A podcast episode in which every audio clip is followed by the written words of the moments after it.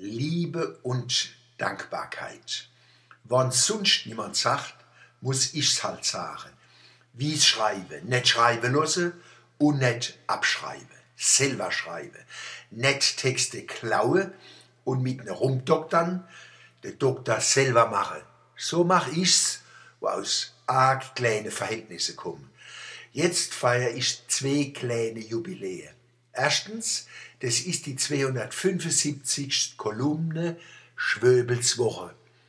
Zweitens, im Mai 2001, also vor genau 15 Jahren, habe ich vor Mannemer Gemeinderat und vor versammelten Kindler gesagt, wie ich mir, wie mir Mannemer uns das Mahnmal für unser Jude vorstelle, wo von den Nazis umgebracht worden sind.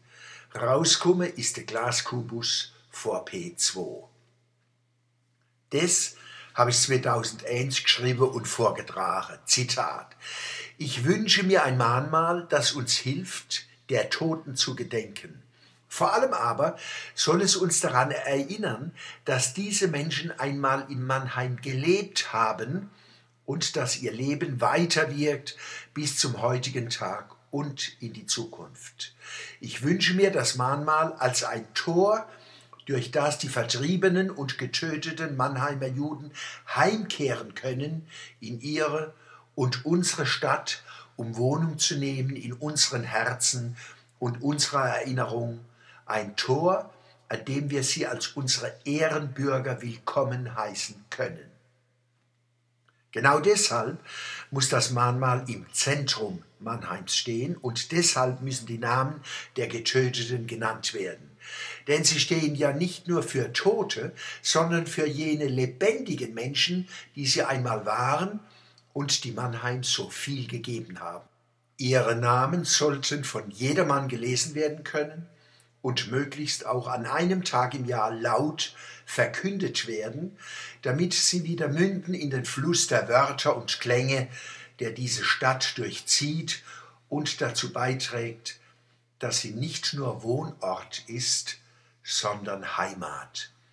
Wir dürfen niemals die schwarze Wolke Auschwitz vergessen, aber wir dürfen auch nicht zulassen, dass diese Wolke das Leuchten der jüdischen Kultur in diesem Land während der letzten 1800 Jahre verdunkelt.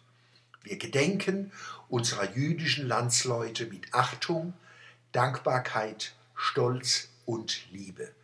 Keine zweite Gruppe hat je auf der Basis einer so kleinen Zahl in allen wichtigen gesellschaftlichen Bereichen so eindrucksvolle Beiträge zum Gemeinwesen geleistet. Wirtschaftlich, politisch, sozial, religiös, moralisch, pädagogisch, in den Künsten, in Vereinigungen und bürgerschaftlichen Unternehmungen und so weiter.